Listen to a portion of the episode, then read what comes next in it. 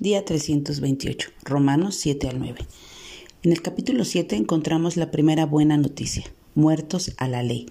Durante este estudio de la Biblia completa por el Antiguo Testamento, vimos cómo el pueblo de Dios era regido por la ley.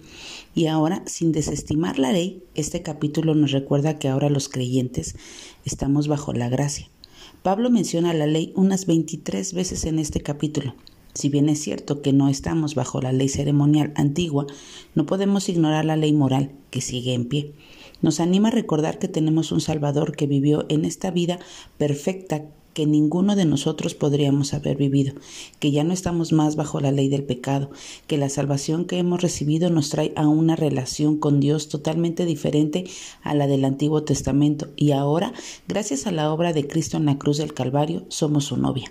Entender estos versículos es lo que más nos hace fácil poder entender el capítulo 8 en el capítulo más glorioso que trajo libertad a mi corazón y cómo puedo entenderlo, uno de los más claros y contundentes en cuanto a lo que es la salvación, junto con el libro de Efesios.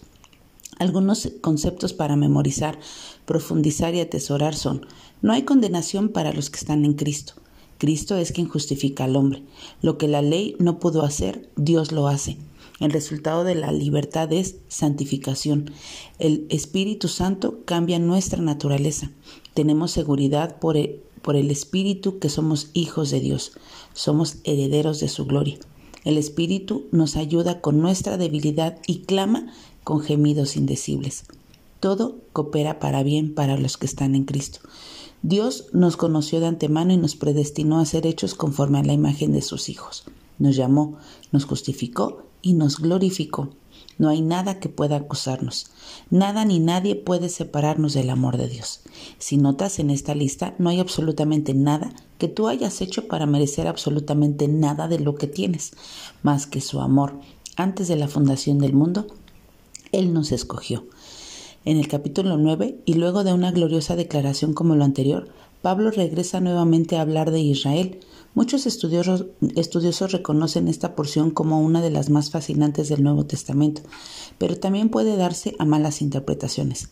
De entrada, parecería no tener nada que ver con lo anteriormente dicho, pero no es la primera vez que Pablo habla de la incredulidad de Israel.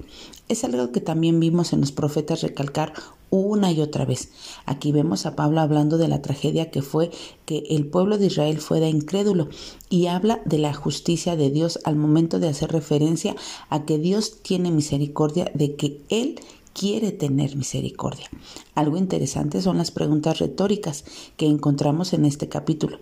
Es como si Pablo se anticipara a lo que pudiéramos decir o alegar. Me encanta que usa la expresión de ninguna manera, que en el original es la forma de negación más fuerte. Por cierto, utiliza esta expresión unas diez ocasiones en esta carta. Es como si dijéramos no, no y mil veces no. Es ese nivel de seguridad, de certeza que el apóstol nos quiere transmitir en cuanto a nuestra que descansa en la mano poderosa de Dios. El Dios verdadero a quien servimos no es como los demás dioses, no es un Dios que se inmuta, no es un Dios que, que nos va a estar sorprendiendo con cosas diferentes cada vez. Es por eso que no depende de nosotros, sino de Él, sino de su sabiduría. Dios exhibe su misericordia como Él quiere y cuando Él quiere. Nosotros no somos quien para cuestionar su obra. Como ya vimos antes, todos fuimos destituidos de la gloria de Dios. Nos cuesta entender esto porque lo, hemos, lo vemos desde nuestra limitada visión, pero Dios es omnisciente, por lo tanto nadie puede cuestionar su accionar.